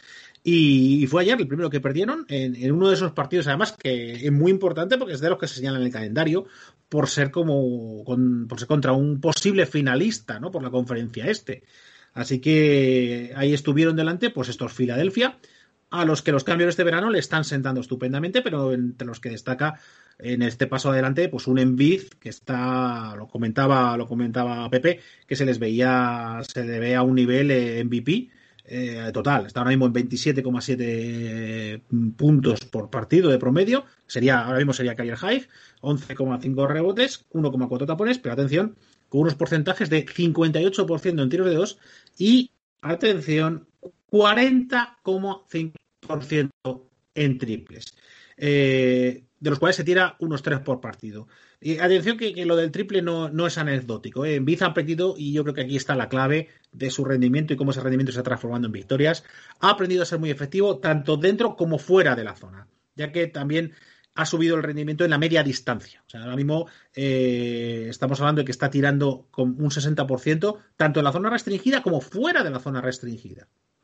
está anotando con mucha seguridad en todo, en todo el ataque. 60% mm, eh, por dentro, eh, estamos en torno al 40% más allá de la línea de tres puntos. Lo que le está convirtiendo pues, en un jugador que es letal en cualquier posición de la cancha, lo cual eh, provoca que, sus marcadores, pues evidentemente tienen que estar atentos a toda. Esté donde esté, es una amenaza, no puede relajarte. Esté donde esté, lado fuerte, lado débil, dentro fuera, te la puede liar te la puede liar. Y eso, pues, evidentemente, se nota en, se nota en, que los entrenadores rivales, pues, les, está costando cada vez más neutralizar a, a Embiid. Esto significa que, el trabajo duro está dando sus frutos, ¿no? La, mejora en la calidad del tiro de Embiid está siendo constante y esta ganancia de versatilidad, pues, parece indicar eh, algo que, para mí es muy importante y es que creo que, que ha roto de una vez eh, cierto bloqueo mental que yo personalmente asocio a aquel triple que le metió Kawhi en la cara en el séptimo partido de las semis del este de hace dos temporadas y que creo personalmente que le ha estado comiendo la cabeza y condicionando su rendimiento el año pasado. Yo creo que el año pasado, aparte de que no hiciese migas, las migas suficientes pues con Horford, que no encontrase su sitio, etcétera, creo que en un tío tan enfermo como en Biz, en Biz es una de estas, es uno de estos competidores natos, es uno de estos que, que es un fantasmón y habla que cazaría leones, yo es que me, pero sí que me lo creo de este tío, que cazase leones, porque es, eh, es un tío extremadamente competitivo, que necesita picarse con los compañeros, que necesita picarse, que necesita eh, oler sangre para, para, estar concentrado. Y yo creo que el, el, hachazo, el, el, flechazo de esa, de esa némesis que para un tío tan, tan volcánico como, como es Envid, tuvo que suponer ese triple en la cara eh, de ese Iceman, ¿no? De ese, de ese, de ese jugador que es todo lo opuesto, que es, que es Kawhi. Yo creo que le, le rompió algo dentro. Yo creo que le hizo muchísima pupa. Eso llevó a precipitación, llevó a, le, ha producido ansiedad. Y creo que ahora por fin, eh, a base de trabajo, a base de ganar seguridad en todas las posiciones, creo que está encontrando el equilibrio, que está, que el karma se le está equilibrando, ¿no? Que dirían los, los, de la New Age estos y, que creo que estamos viendo un nuevo de mí, que ahora mismo es la pieza clave de los de Pensilvania, porque el, balance estamos hablando, decías tú, Pepe, que, miraban en, el algoritmo eh, de Basketball Reference, pues eh, los puntos, la importancia de esos puntos para la victoria de los partidos. Bueno, eh, con, con, con Embiid está Filadelfia en un 12-2, sin él está en 0-4. 0-4. Así que muy importante. Envid, desde luego, está en modo Conan, ¿no? Eh, pero no solo en eh, lo, de, lo de Filadelfia se ve también porque probablemente también, por, insisto, por la forma en la que Envid está jugando y está condicionando las defensas rivales, eh, hay ciertas piezas secundarias que ahora sí, por fin, están contribuyendo mucho a Filadelfia. Ya lo hablábamos el año pasado de que las fichas secundarias que se habían fichado el año pasado no funcionaban. Ahora está ocurriendo. Y quiero personalizar en dos muy importantes. La primera, un Seth Curry, un jugador que parecía de complemento y que en lo que llevamos de año está batiendo récords de, efectividad en el triple y haciendo un daño brutal a larga distancia. Eh, lo cual pues eh, indica uno que Embiid está haciendo muy bien su trabajo, dos que la cancha se abre, se está abriendo muy bien y luego un Tobias Harris que, por ejemplo ayer fue marcó la canasta decisiva y que ahora sí que está siendo el complemento anotador que necesitaban Embiid y Simmons. Sí, en este punto es muy importante que nos paremos a hablar, no quiero hablar de segunda unidad, porque no son una segunda unidad, sino de los, remeros de ese buque que, es, que, es el, que son los Philadelphia 76ers. Hablamos mucho de Embiid, hablamos mucho de Ben Simmons, pero es que Tobias Harris ha sido jugador de la semana ya en, en la NBA esta temporada, nos lo contabas tú hace poco, Javi. Y es que Seth Curry está siendo letal. Para mí son, como decías tú, las dos claves de lo que está siendo, de lo que está siendo Filadelfia. Y en Filadelfia yo me voy a quedar con un nombre que no está haciendo mucho ruido, pero es que Shake Milton está, está valorando casi tanto como, como Ben Simmons, está menos de un punto de valoración por debajo de Ben Simmons y no es titular. Ojo al premio al mejor sexto hombre, porque este tipo, si Filadelfia consigue cosas, está desde luego siendo importante para su equipo, quizá por puntos, bueno, porque nos paramos, nos paramos a ver a Shea Milton y es un tipo que en 25 minutos está haciendo 14 puntos, no llega a dos rebotes, mm, sobrepasa con poco las tres asistencias, pero en valoración son 16 y medio. Eh, ben Simmons está en 17 y medio. Con los decimales no llega a ser un punto de diferencia entre uno y otro. Y si estos Sixers llegan a, dar un golpe, a, hacerse un nombre, ojo, el banquillo también les está funcionando. Igual, oye, igual es el momento de que le pongamos algo de mérito también a Doc Rivers, a, la gerencia de, de, Filadelfia y que, oye, que cada uno tenga su, mérito. Pero yo quiero haceros una pregunta rápida antes de pasar y cambiar de tema. Y es que voy a empezar a recoger cable. Mm, llevo todo el año diciendo que el este es barato, pero voy a empezar un poquito a cambiarme de acera. Y es que el este este año no me parece nada barato. Yo entre Brooklyn, Boston, Milwaukee y Filadelfia no me atrevo a decir quién es claro candidato a finalista de conferencia y no me atrevo mucho menos a decir quién es candidato a campeón de conferencia. Entonces, Pepe, eh, vamos a hacerlo así. ¿Tú crees que a los Sixers les da para llegar por lo menos a la final del Este? Sí, sí. O sea, yo creo que no sería ninguna sorpresa eh, verlos en la final del Este, incluso verlos en las finales, incluso hasta ganar el anillo. O sea, sorpresa como sorpresa en sí, me parece incluso que tiene mejor equipo que el que pudo tener Toronto hace dos temporadas. ¿Qué es lo que le falta a Filadelfia para ganar un anillo? Para mí realmente no le falta nada. Tiene un equipo perfectamente capacitado para hacerlo. ¿Por qué no les metemos como máximos favoritos? Evidentemente, porque hay equipos mejores. Ah, es que habla, ah, de ese nivel hablamos, pero el equipo de Filadelfia lo, tiene todo. La base sigue siendo Simons y, y. Y ten en cuenta que son jugadores todavía jóvenes que siguen progresando, pero que ya llevan unos años juntos y ya han aprendido mucho. Han aprendido de derrotas que escuecen mucho, como ese triple que, de Kawhi Leonard que decía Javi. Entonces, esto en cualquier momento puede, puede explotar. Claro que la competencia es tremenda y por eso el este este año sí que está realmente bonito. Tú has citado esos cuatro equipos y evidentemente Boston, que parece que nunca nadie se atreve a hablar de, ellos como favoritos. Y yo al principio de temporada lo, decía. Fíjate que, qué buena pinta tenían hasta que empezó todo esto de la pandemia también, que les tuvieron que parar algunos partidos y que incluso ahora están sin, sin Jason Tatum. Eh, no sé, y bueno, Milwaukee, evidentemente. O sea que a mí me parece que el este ahora mismo está, te diría, casi al mismo nivel que el. Bueno, no, no vamos a decir eso, porque luego sí que es cierto que del quinto al octavo, ahí es donde a lo mejor sí que ves la diferencia entre este y oeste. Pero ahora mismo el este está para no, para no, no perderle ojo. Bueno, Javi, te traslado la misma pregunta y es que es verdad que, que, si pensamos, por ejemplo, los cuatro equipos que hemos puesto encima de la mesa, ningún equipo es peor que el año pasado todos los equipos son mejores, ¿no? Quizá en Filadelfia el cambio es más visible por lo que hablábamos. A lo mejor la mano de Doug Rivers y Daryl Morey en la gerencia de alguna manera se tenía que notar. Pero es que piensas en Boston y a pesar de haber perdido algún que otro jugador, ojo, sin Kemba Walker todavía, eh, a, su, a su mejor nivel, eh, piensas en Boston y es mejor que el año pasado. Piensas en Filadelfia y es mejor que el año pasado. Brooklyn, que te cuento. Mm, eh, el, equipo, Milwaukee, yo creo que también ha salido ganando, o por lo menos de momento, los resultados le van dando la razón. Ahora mismo el este está carísimo. ¿Tú crees que a los Sixers les da?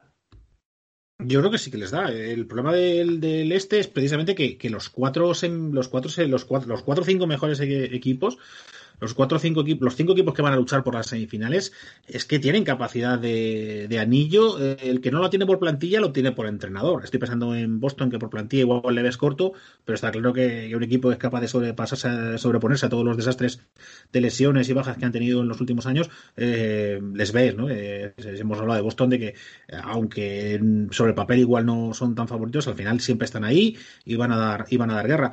Y es que yo los veo, los veo a todos capacitados desde luego para, para llegar a una final y, hacer un papel y hacer un papel muy digno, porque son equipos que casi todos ellos están sufriendo del mal del este, que es que creen que es fácil y todos se ven a sí mismos como finalistas de conferencia. ¿Qué pasa? Que los que no están llegando a final de conferencia están quedando muy tocados, están quedando con las, pues con el la duda hamletiana de que nos falta, que estamos haciendo mal y esa, esa, esa ansiedad sabemos que en, que en playoff es veneno Y yo creo que esa ansiedad, por ejemplo, creo que ha hecho muchísimo el año pasado, destrozó Filadelfia, esa ansiedad le hizo daño eh, al, final a Boston el año pasado, eh, porque muchos, eh, la, la alarma, el despertador, ha sonado para muchos de estos equipos que piensan que es ahora, que tiene que ser ahora.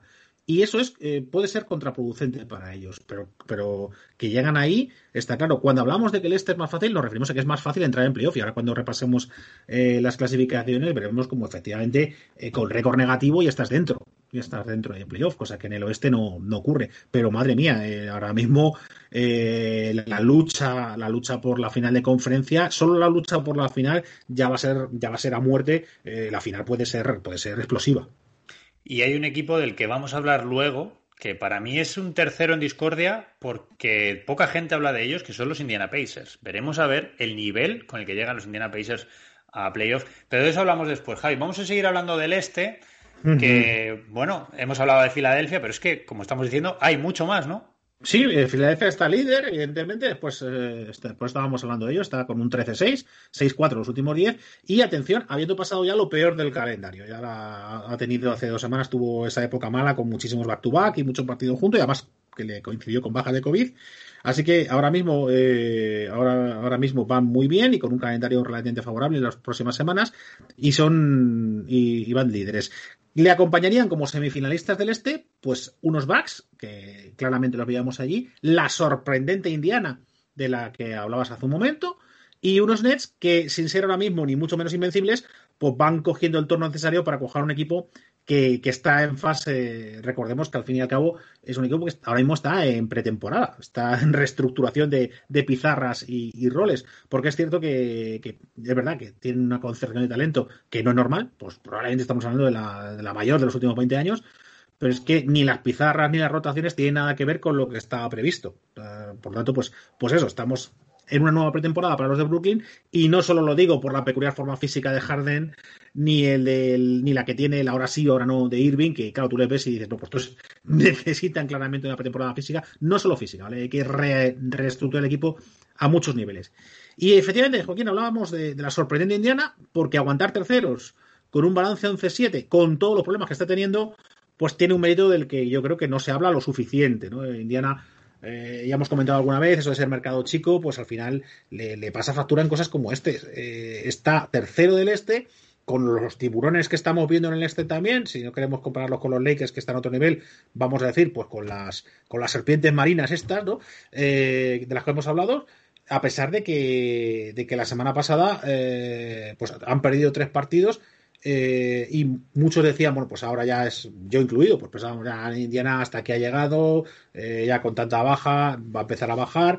Pensábamos que se produciría pues un ajuste, un ajuste lógico de su posición de acuerdo al potencial de la plantilla, porque le veíamos que, por lesiones, por bajas, con la defensa sin funcionar en cuanto Turner se estornuda, con tu máxima estrella fuera al mes de la competición, con un posible relevo de baja por tiempo indeterminado, porque veremos el Everton a ver cuándo puede volver, eh, pues parecía que la, caída pues eh, se iba a producir de un momento a otro y que iba a ser ahí.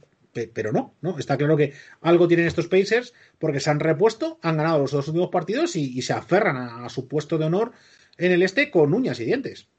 De estos Pacers ya hablamos cuando analizamos la división central, hablamos también de ellos cuando, cuando hablamos del traspaso que, que, trajo a Harden a Brooklyn y todo el movimiento que ello conllevó, y ya hablábamos de que a nivel contractual es un equipo muy sólido y es un equipo con un proyecto muy interesante, pero es que además el, bloque humano es un poco los Denver Nuggets del Este, si, si no se me permite la comparación, es un equipo que se va haciendo al modo diésel, despacito, poco a poco, con paciencia, con cariño, eligiendo bien, tratando bien a sus jugadores. Y como decías, Javi, es cierto que esta temporada no les están acompañando las lesiones. Si tú te pones a mirar los datos de Indiana en lo que va de temporada, Solo cinco jugadores han podido disputar eh, todos los partidos de los 18 que llevan, pero es que de esos cinco solo dos son titulares. Brogdon y, y, Sabonis, perdón, son los dos que han podido disputar todos los partidos de, lo que sería su cinco inicial. Luego Mike Turner se ha perdido dos ya. Tenemos muchos jugadores que están fuera del equipo en realidad ahora mismo porque no, entran, no han entrado en la dinámica o porque están entrando tarde. Entonces, la situación de Indiana, por eso decía antes que es un proyecto medioplacista Primero porque a nivel de contratos tienen tiempo. Indiana todavía tiene tiempo para gestionar contratos, para, para negociar renovaciones e incluso para ofrecer algún caramelito en algún posible traspaso. Y segundo, porque es que son jugadores muy jóvenes. Todo, todo Indiana ahora mismo es un, es un baby Indiana, es un equipo por formar y es un equipo que tiene muchísimo potencial. Entonces, cuando este equipo empiece a cuajar, incluso dentro de esta misma temporada, podemos estar viendo a unos Pacers quizá mucho mejores todavía de lo que estamos viéndolos ahora, allá por el mes de abril, cuando todo haya, haya rodado un poco.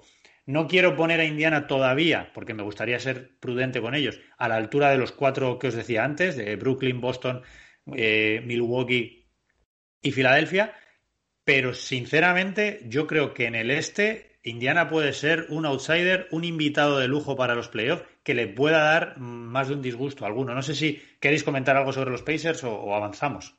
Quizás la situación nos pueda recordar eh, esos Miami del año pasado que nadie daba, un duro y fijaos los playoffs que hicieron. O sea, en ese aspecto yo les veo similares, ¿no? Un, grupo con, con, talento muy joven. Eh, les faltaría el, equivalente al Jimmy Butler, eh, que es el que, el que no encuentro, pero es, es un equipo muy joven, que creen en sí mismos y la prueba está que las cosas vienen muy mal dadas en Indiana con relativa frecuencia. Recordemos las, las, lesiones largas que han tenido casi todos los jugadores que han destacado de Indiana. Acordémonos que Oladipo eh, ha estado un año fuera con lesión gravísima, que Sabonis el año pasado se perdió también muchísimos partidos. Eh, que... A Paul George le pasó en Indiana también, la lesión de larga duración es un equipo que tiene muchísima mala suerte y, le estás viendo que se está recuperando. lo de esta semana era para haberse desplomado y no, han vuelto. Veremos, si se pueden levantar de otra caída como la de esta semana, pero de momento esta primera la han aguantado perfectamente y ahí les tienes siendo la envidia de muchísimos. Quizás le falta algún veterano, hablabas de Butler por compararlos con Miami o, Goran Dragic, jugadores que luego en playoffs ofrecieron su mejor versión y durante temporada regular estuvieron un poco haciendo un poco el, el sleeper pero, pero sí, tiene buena pinta. Yo ya siempre, sabéis que, he dicho que me, que me, gusta esta filosofía de, de, Indiana actualmente, me parece que compiten muy bien. Ya si tuvieran a Caris Lever, que ha sido esa, esa desgracia de, mm, si tuvieran a Caris Lever al nivel que, que vimos, eh, que vimos en Brooklyn, yo te diría que yo sí lo metería casi ya en casi al nivel de los de esos cuatro grandes que hemos citado Mm, como, como uno de los candidatos a, por lo menos, a jugar la final de conferencia. Ahora mismo parece que les falta un peldaño, pero me gusta mucho. La verdad es que me gusta, me parece que hay jugadores ahí muy inteligentes, de equipo, casos que se han sabido a lo mejor reconvertir un poco, dar un paso atrás en un momento dado. Pienso en Miles Turner, que se hablaba de él como una, una gran estrella, que tal, y no llegaba a esa gran estrella, y ahora resulta que le estamos viendo por lo menos como máximo taponador de, la NBA, con casi cuatro tapones, 4,2 tapones por partido exactamente ahora mismo. Estoy mirando ahí el, el roster. O sea que fíjate, ¿no? Y todavía con 24 años me parece que están haciendo las cosas muy bien. O sea, para mí es, un espejo en el que mirarse ahora para cualquier franquicia.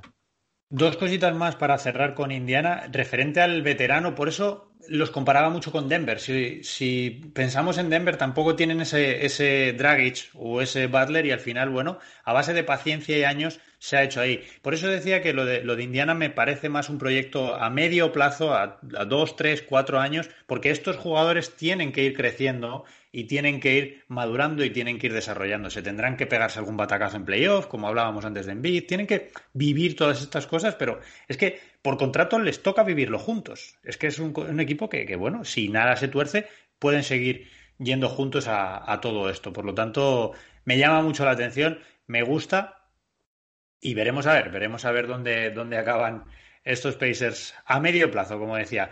Javi, vamos a intentar cambiar de conferencia, ¿no? Vámonos al oeste, que es verdad que el este está muy divertido, pero bueno, hay que hacerle caso un poquito también a los, a los del lejano oeste. Pues, eh, ahí, pues ahí tenemos a, hemos hablado ya del liderazgo que está, que está en Utah, eso Utah de más 10, que sigue ahí arriba. Y detrás, pues bueno, tenemos a, estos Lakers, de, los que hemos hablado, que han perdido el último partido, partido anoche contra, contra File, pero que se les ve un equipo muy serio, ya perdieron de uno en el último, en el último momento, con una con un canastón de, Harris y, con muy buenas, a pesar de eso, de, esa derrota, insisto, tienen, el equipo da muy buenas sensaciones, se le ve súper sólido, se le ve solidario, se le ve con, pues, pues con un liderazgo de, James que, está haciendo jugar a todos, que toma responsabilidad cuando toca. En definitiva, muy buenas sensaciones. Eh, y nos toca pues eh, revisar ahora pues el rendimiento de, sus enemigos íntimos que le siguen también al ritmo de, de 8-2 y que también han perdido su último partido. Que estamos hablando de unos Clippers que perdieron, eh, en este caso han perdido contra Atlanta, unos Atlanta que, ya parecen haber superado el bache de las últimas semanas y que vuelven a dar espectáculo. Eh, de momento eh, han vuelto, decíamos que Atlanta ha vuelto a meterse en playoff después de esta gran victoria contra Clippers, están séptimos del este con 9-9 y trae vuelve a ser, pues, pues trae. En Clippers, pues business as usual. Kawhi y George mantienen un nivel regular sólido, sin grandes alaracas, eh, pero, pero mm, están jugando juntos, se está viendo al equipo eh, consolidarse y se le ve, pues eso, mucho más hecho que, el año pasado. Entonces, yo sí que les empiezo a ver este año eh, más sólidos porque se ve, se ven más automatismos y sobre todo, tanto Kawhi como, como George están muy, muy regulares. Los puestos de playoff en el oeste los completarían en este orden Portland, Golden State Warriors, San Antonio, y cerraría eh, lo que antes eran los puestos de playoff, eh, los Memphis. Atentos, por favor, a estos, al equipo de Tennessee, que ha sido volver Jamoran y, y volver a ganar. Llevan una racha de más 5 y vuelven a aparecer ese equipo que tan gratamente nos sorprendía la temporada pasada. Destacamos en lo negativo el pinchazo de estos Suns, de los que hemos hablado muy bien en semanas anteriores, pero que ya la última semana eh, veíamos que estaban, que estaban pasando un mal momento. Sigue así, son tres derrotas seguidas que les han dejado novenos con 8-8. Eh, tras ellos, Oklahoma, unos Oklahoma a las que de verdad no los entendemos nadie. están en play-in con un 8-9 en, un equipo que tú lo ves en plantilla y, tenía todo el aspecto de tanquear. Y, van por delante de, favoritos como por ejemplo unos Dallas que, que, no terminan de arrancar y que esta semana se han llevado tres derrotas seguidas. Javi, ¿te parece si paramos un momento aquí y, hablamos un poquito de Dallas? Porque la cosa la cosa empieza a ser preocupante. Antes de hablar de Dallas, antes, hablando de Indiana, he dicho que quería cerrar con dos cosas. Solo he hablado de los contratos. La segunda es noticia, y es que eh, Caris Lever, que hemos estado hablando de él, parece ser que, ha sido operado esta semana y parece ser que la cosa ha ido bien. Lo, último que he leído sobre él es que él estaba positivo y que decía que, que, bueno, aunque el tiempo de recuperación es incierto y por supuesto no hay ningún plazo, pero que la cosa había ido bien y que estaba muy contento con el resultado. Por lo tanto, a nivel más allá del deportivo, a nivel humano, pues desde aquí nos alegramos y deseamos que todo siga igual de bien. Y ahora volvamos a estos Dallas Mavericks, Javi. Eh, yo me gustaría que habláramos de, la gestión de la plantilla. ¿eh? ¿Qué pensaba Mark Cuban cuando soltó a Seth Curry? Debe estar ahora mismo tirándose de los pelos. Ya lo hablamos aquí decíamos, yo tenía en la cabeza, y, recuerdo que lo dije aquí, y una vez más, recojo cable, si, si Cuban ha soltado a Seth Curry es porque algo tiene en mente, porque algo tiene, eh, algún plan tiene. De momento parece que no es así. ¿Qué le está pasando a Porzingis? Porzingis tampoco está siendo un pivot dominante, está siendo un pivot de complemento para Doncic cuando su estatus en la liga y su, su, salario son de ser un pivot de, mucho más, eh, por lo menos de mucho más resultado y de mucho más impacto. No sé cómo lo veis. A mí Dallas me parece un equipo peor que el del año pasado, Javi, y sobre todo un equipo en el que, en el que vemos a un claro candidato a MVP que está muy solo. Parece eh, que, que Doncic tiene que sacarse las castañas del fuego él mismo. Yo no sé a, quién se puede aferrar ahora mismo. Estamos viendo, bueno, una buena compañía de Hardaway, pero es que esos, esos Dallas Mavericks que en, la, que en la burbuja parecía que brillaban y que eran un equipo fresco y un equipo divertido, se han apagado. Están, están apagados, están.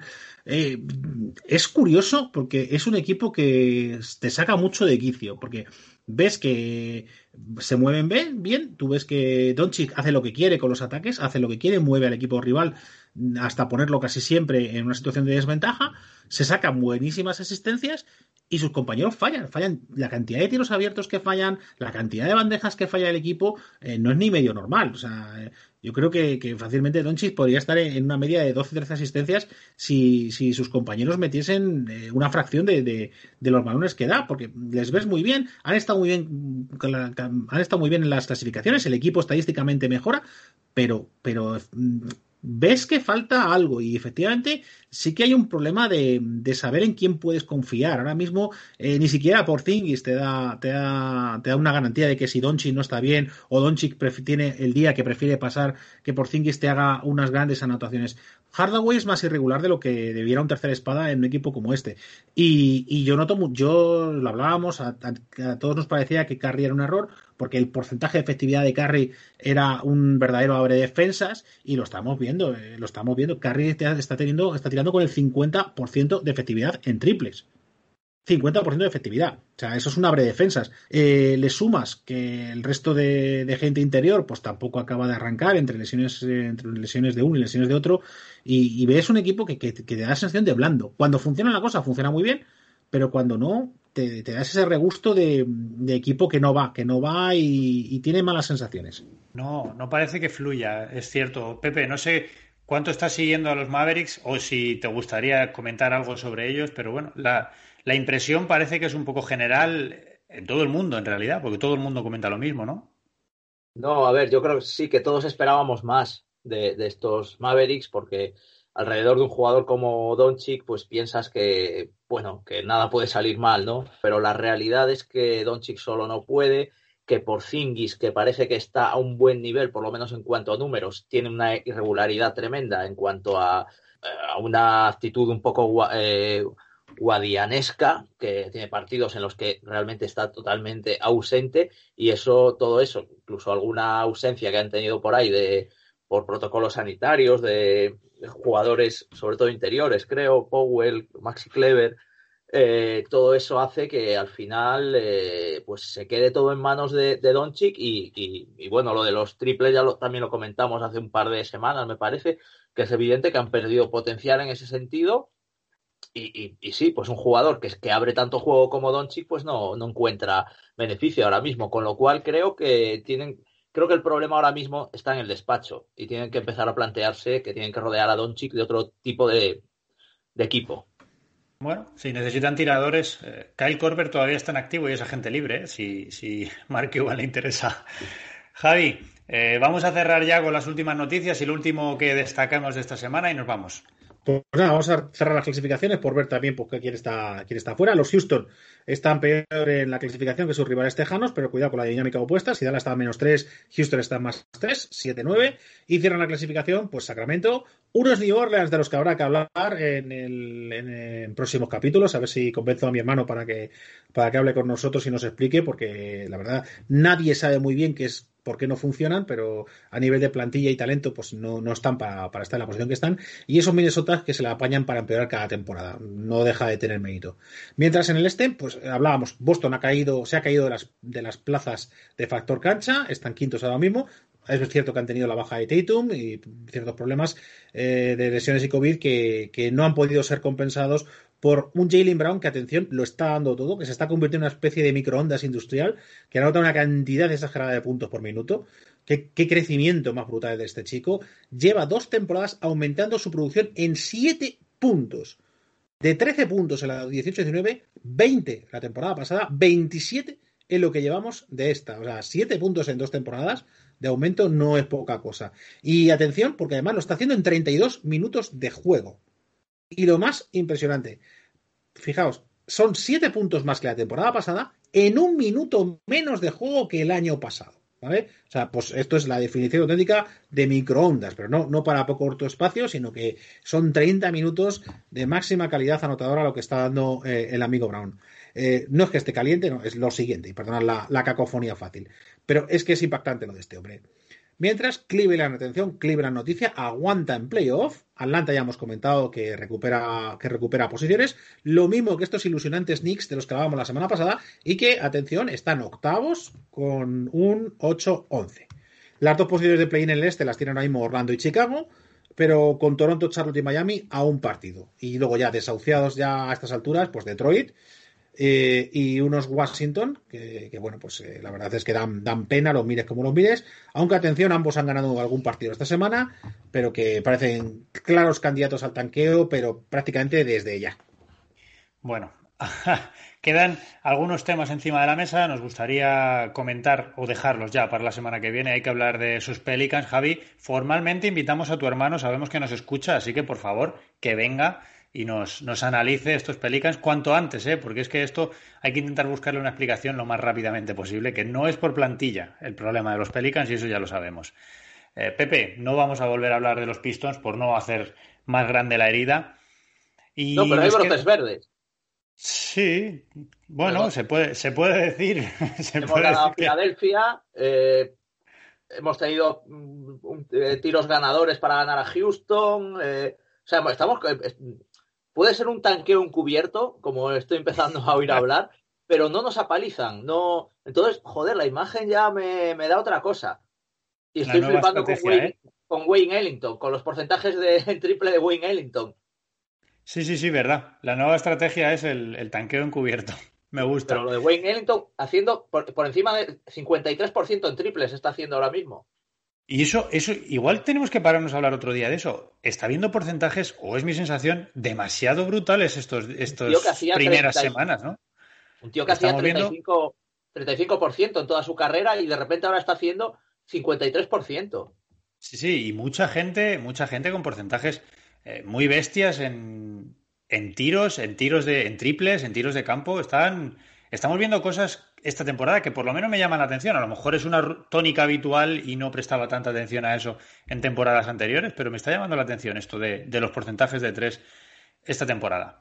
Bueno, pues vamos a cerrar ya, vamos a pasar a despedirnos, a desearos a todos una feliz semana. Pepe, Muchas gracias por haber estado aquí. Si quieres decir algo más, es el momento. Y si no, pues que pases una feliz semana. Bueno, siempre te traigo algún detalle. Yo, creo que esto ya lo voy a llamar el personaje de la semana. El personaje de la semana en la NBA que siempre genera noticias. Estaba pensando en Kevin Porter Jr., que montó un pifostio ahí en el vestuario de Cleveland porque le cambiaron la taquilla y ya lo han rebotado para Houston. Pero al final, el personaje de la semana, vamos a reivindicar el amor. El personaje de la semana es en Scanter que ha sido noticia estos días porque se ha conocido un romance nada menos que con Ariana Rockefeller, la heredera de la dinastía Rockefeller.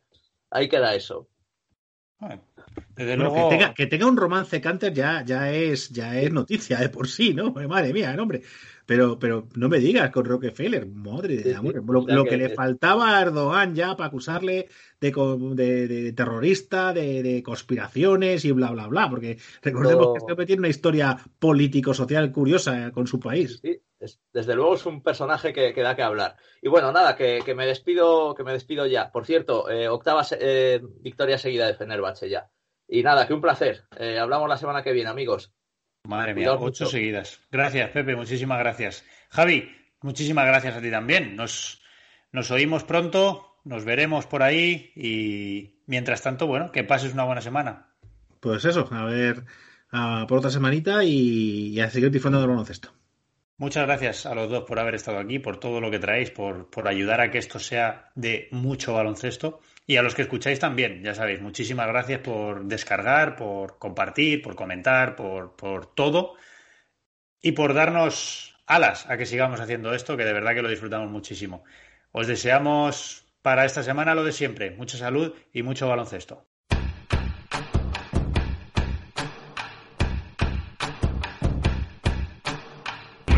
It's amazing, so amazing, so amazing, so amazing. It's amazing, so amazing, so amazing, so amazing. It's amazing.